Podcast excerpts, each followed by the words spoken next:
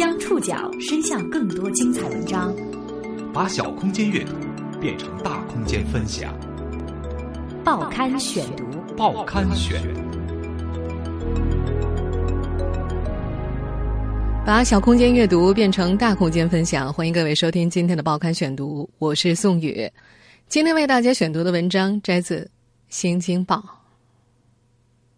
四月十号那天，天津师范的大一女生吴欣怡没有去上一早的英语课，如同大学校园里一次正常的逃课，没人在意。在她单独居住的宿舍里，这个十九岁的姑娘用一盆炭火结束了自己的生命。这是她单独居住的第三十四天，也是她被查出乙肝大三阳之后的第一百二十五天。今天我们就来讲述一下这个姑娘的故事，因为可以理解的原因，今天在节目当中所出现的在校学生的名字都是化名。四月十号，天津师范女生吴欣怡用一盆炭火结束了自己的生命，这是这个大一女生独自居住的第三十四天。一百二十五天前，一次异物献血让她意外被查出是乙肝病毒的携带者，这给她带来了灾难。最后那段时日，他一个人起床，一个人吃饭，一个人上下课，一个人走向生命的终点。报刊选读今天为您讲述：十九岁乙肝病毒携带者的最后一百二十五天。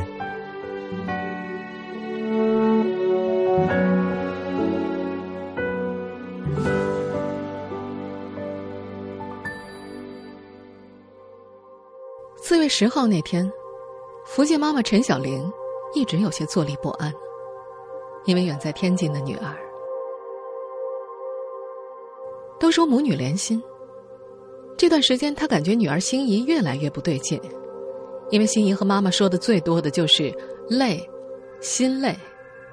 她想去天津看看女儿。前些天和女儿透露这个想法的时候，心怡一开始很高兴，可是转而又说。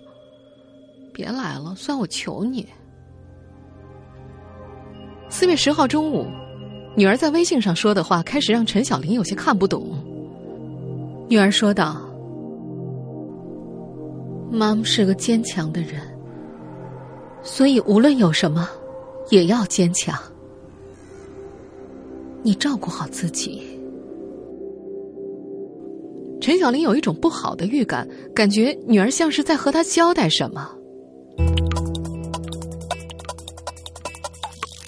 那天下午四点左右，他给学校的辅导员吴思打电话，拜托他去女儿吴欣怡的宿舍看一看。十分钟之后，吴老师回复陈小玲：“欣怡在图书馆。”陈小玲还是不放心，她还是不断的联系女儿。当天晚上六点多钟，他发给女儿的微信再也没有收到回复，女儿的电话也打不通了。在天津师范学院。同学李晓最先发现了事态严重。那天，他是第一个去敲吴欣怡宿舍门的同学。在警方的询问笔录中，他回忆，吴欣怡白天曾给他发过短信，让晚上十点去宿舍找他，他想聊一聊。李晓准时赴约，可是无论发短信还是敲门都没有回应。晚上十一点，李晓和宿管阿姨推开了吴欣怡单独居住的六二三宿舍的门。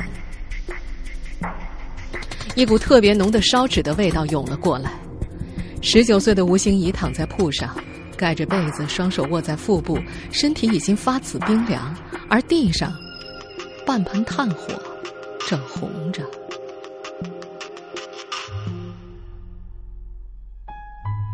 宿舍楼道里没人闻到烟味儿。民警周永凯在勘察现场的时候发现，吴欣怡宿舍门的三边缝隙都贴着透明胶带，而且。用三条毛巾堵上了地上的门缝。吴永凯看见火盆旁有一箱炭，是网购的，快递单上写着“纯苹果炭五点五斤，蜡块两个”。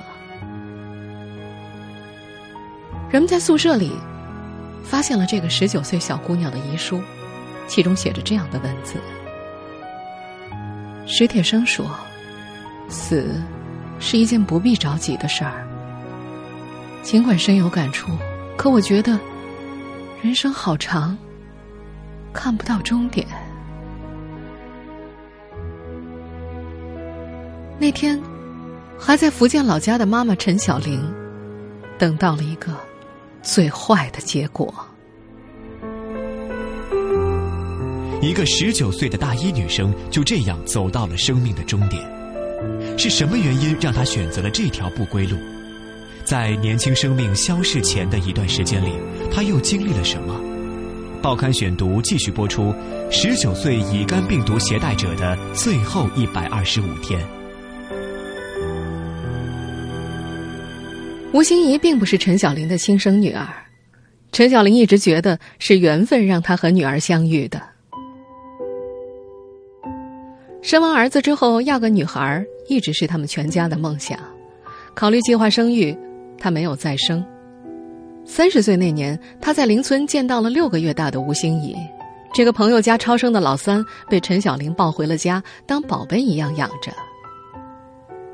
吴欣怡读初中的时候，知道了自己的身世，生母陈花妹和欣怡的感情也很好。陈花妹说：“她也喊我妈妈。”我告诉他可以叫我名字，毕竟没养他，很愧疚。和陈花妹聊微信的时候，心怡总是会撒娇的喊她妈妈。吴心怡也曾告诉姐姐，她有两个爸爸妈妈疼自己，爱是双倍的，她觉得很幸福。可是，她的幸福，止步在十九岁这一年。最近，陈小玲经常一闭上眼睛就能看见女儿的笑。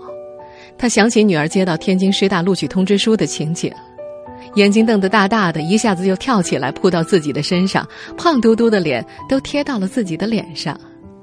女儿对她说：“妈妈，你知道那是多么牛的学校吗？”高考五百五十六分，是吴欣怡高三发挥最好的一次。在陈小玲眼里。女儿温顺乖巧、热心肠，喜欢搞怪。她曾把母亲的头像找来，配着小苹果的音乐做成动画。但是在外人面前，女儿却不太擅长表达自己的想法。吴欣怡喜欢在网络上冒泡儿，贴吧里她取名叫“苏格兰奶牛”，并描述自己的性格是粗犷、活泼、急躁。可是，在校园里，新生吴欣怡。没有给老师同学留下太多的印象。几位同学评价这个姑娘爱听苏打绿的歌，喜欢读书，总是和同学一起去图书馆。吴欣怡的生活是在一次义务献血之后发生变化的。去年十一月底，学校组织大一新生义务献血，吴欣怡没有通过献血屋的筛查，到医院检查后，她被确诊为大三阳，是。乙肝病毒的携带者。那时，吴欣怡的第一反应是害怕，她甚至以为大三阳是绝症。她问妈妈：“会不会没得治？”电话里，陈小林听出女儿的声音在发抖。更让这个妈妈担忧的是，女儿的室友也知道了检查结果。她埋怨女儿不应该告诉室友：“哎呀，大家疏远你怎么办啊？”陈小林的担心很快在女儿的回应当中得到了应验。室友不敢碰我的衣架，我的手机放在别人桌上，大家会把他们的东西赶快收走。高超是吴欣怡高中的同学最好的朋友，在听说好友是乙肝病毒携带者之后，他鼓励欣怡多和同学沟通，告诉大家乙肝病毒携带者没那么可怕。吴欣怡则告诉高超。他努力过，但是有室友用短信回复他：“我们知道啊，但还是很害怕。”同学张琴和吴欣怡住在同一个楼层，他听说上个学期吴欣怡的一名室友总到别的宿舍住，还悄悄告诉别人吴欣怡得了乙肝。见女儿的情绪越来越差，陈小玲建议女儿请假回家调整一下身体和情绪。二零一五年春节前的那个学期，吴欣怡没有参加期末考试，提前回了老家。休养中的吴心怡按医生的嘱咐早睡早起。这个年轻的姑娘希望能好起来，早点去学校。可是，二零一五年新学期的返校之路并没有那么顺畅。报刊选读继续播出：十九岁乙肝病毒携带者的最后一百二十五天。休养恢复的生活看起来很平静，可是，今年新学期开学之前，原本平静的吴欣怡又紧张起来。一天晚上，她突然问母亲：“学校那边怎么办啊？我怕没有同学会愿意和我在一起学习。”临近开学，吴欣怡接到了学院通知，要复查。三月初，陈小林带女儿去医院复查，检验报告显示乙肝病毒 DNA 下降了两个值。吴欣怡兴奋地把检验报告当成成绩单一样递给母亲：“妈妈。”没想到我的病毒量下降这么快，但是身体好转没能让吴欣怡顺利返校。陈小林回忆，当时学院的领导在电话里跟他说，得开一个乙肝病毒携带者不影响正常上学的证明。在吴欣怡的家乡，福建福鼎市医院传染科主任林必定对学校的这个要求感到很奇怪，这个证明没法开啊。林必定记得，三月份的时候，吴欣怡曾找他请求开证明。他告诉小姑娘，二零零七年、二零一零年，卫生部都发过文件，不得拒绝乙肝病毒携带者入职入学。林主任所说的这两份文件，分别是：二零零七年，卫生部曾明确阐述。乙肝病毒携带者在生活、工作、学习和社会活动中不对周围人群和环境构成威胁，可以正常学习、就业和生活。二零一零年，卫生部又发通知要求，教育机构、用人单位在公民入学、就业体检中不得要求开展乙肝项目检测，不得要求提供乙肝项目检测报告，也不得询问是否为乙肝表面抗原携带者。各级医疗机构不得在入学就业体检中提供乙肝项目检测服务。林主任说：“从复查的结果来看，吴欣怡仍然处于乙肝病毒携带阶段，还没有发展到肝炎。”这位传染科主任说：“携带者和正常人没有什么两样，不需要特别治疗。病毒携带期要让病毒和抗体在体内打仗。”如果保养的好，病毒量降到标准数值以下，也有脱离病毒携带者身份的可能。事实上，乙肝病毒携带者是否具有传染性，主要看乙肝病毒 DNA 的情况。如果乙肝病毒 DNA 为阳性，具有较强的传染性；而乙肝病毒 DNA 为阴性的乙肝病毒携带者，传染性小或者没有传染性。早在2005年。我国首部慢性乙型肝炎防治指南就明确，乙肝病毒主要经血液、母婴和性接触传播。握手、拥抱、同一餐厅用餐和共用厕所等没有血液暴露的日常接触不会感染乙肝。谈乙肝色变，主要来自一些陈旧的医学知识的误导。林必定主任基于医学常识，觉得没有必要开证明。但是对于吴欣怡来说，没有一纸证明就没法顺利返校。妈妈陈小玲说：“学院党委副书记马强告诉她，学院按照先例提出让吴欣怡休学半年，和新一级的学生入学重读。”吴欣怡一听就拒绝了：“凭什么？学校没有权利这样做。我好不容易考上大学，不能白白耽误一年时间。”母亲陈小玲说。学院的领导告诉他，如果孩子坚持要去上课，学校只能给他调单间宿舍，还让写一个书面材料，说明他是自愿住单间的。在这份抬头是父母说明书的复印件上，我们可以看到这样的字眼：吴欣怡同学在接下来的大学生活将单独居住，本人自愿承担一切关于由乙肝病毒携带者的身份而产生的身体及精神问题的后果。说明书的末尾用括弧补充，在单独居住期间产生的身体及精神后果，自愿承担。陈小玲记得，三月五号那天，在说明书上签下自己的名字之后，他把笔一摔，他觉得自己是在学院不不想休学就得住单间的压力之下才写的。可是天津师范学院党委副书记马强不认为这份父母说明书带有强迫的性质。在四月二十号，《新京报》记者以死者家属的身份陪同陈小玲来到了学院。马强说：“住单间是学生和家长自己决定的。”马强也不认为吴欣怡遭到了同学排斥。他说：“吴欣怡检查出大三阳之后，学院曾经向他的室友们普及常识。”在马强的描述里，学生们都很理解，但是大家反映吴欣怡开始疏远他们，在宿舍里大喊自己的鞋很脏，和大家交流也改成用短信。天津师范大学党委宣传部工作人员张丽证实了马强的说法，他说住单间宿舍是学生本人和家长向学院申请的。张丽说，学校的宿舍资源紧张，从宿舍设置上就没有单间这一说。但是考虑到学生和家长的要求，学院多方调整，才给他安排了一个房间。这位学校党委宣传部的老师还证实，当时还有学生劝吴欣怡别单独住。另外，从该生住单间的必要性、宿舍资源和安全上考虑，学院也不建议单独住。但是由于学生一再坚持，学院考虑学生申请不能空口无凭。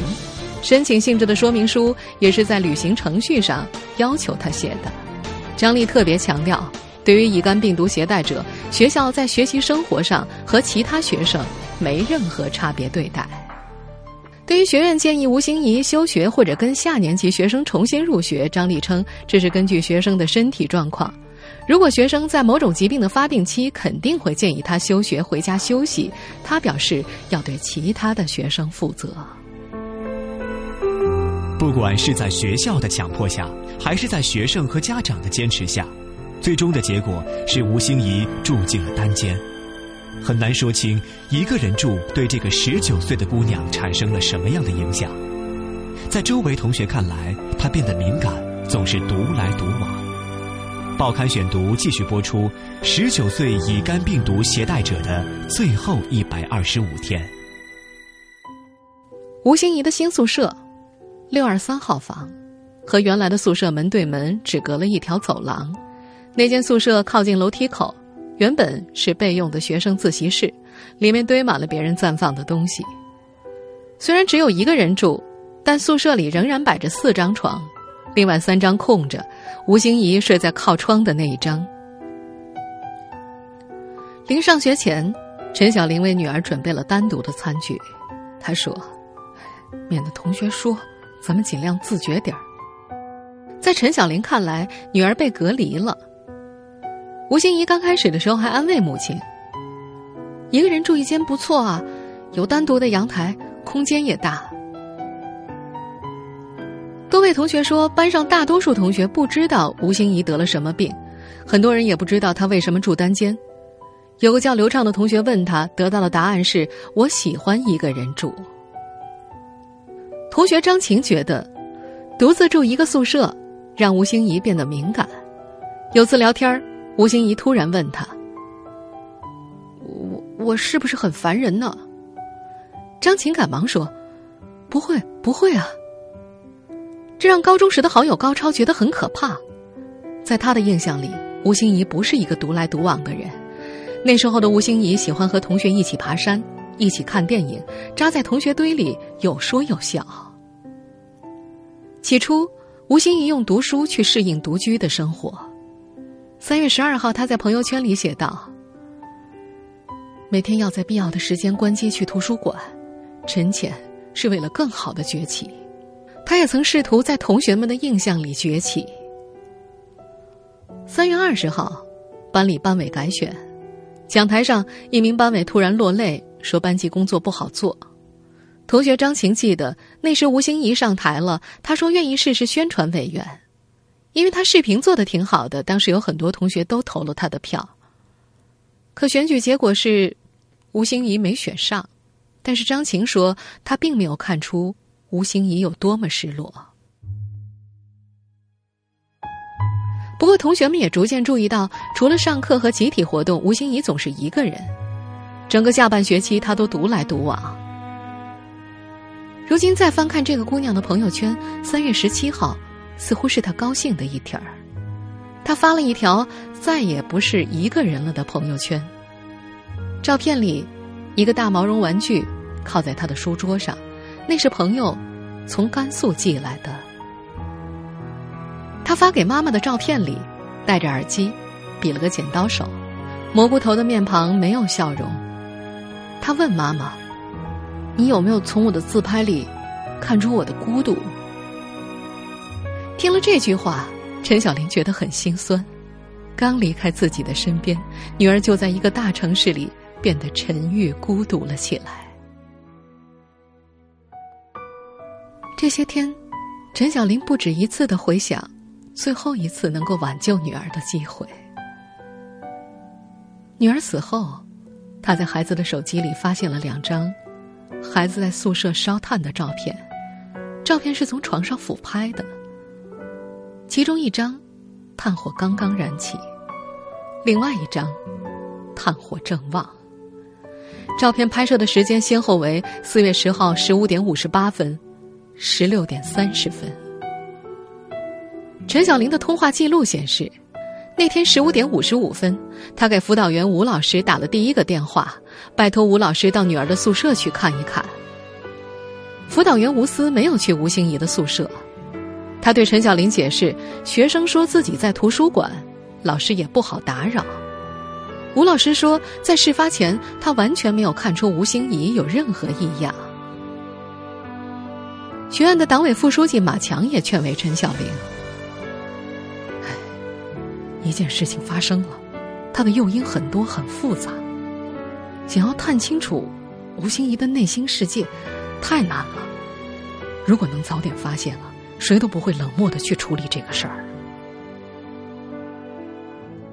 女儿自杀之后，陈小玲想过挽救女儿生命的各种可能性。假设女儿的性格不那么脆弱敏感，假设她没有住进单间宿舍。假设在她烧炭的那一刻，辅导员老师能听从陈小玲的急迫嘱托，去宿舍看上一眼。可是，现实里没有假设。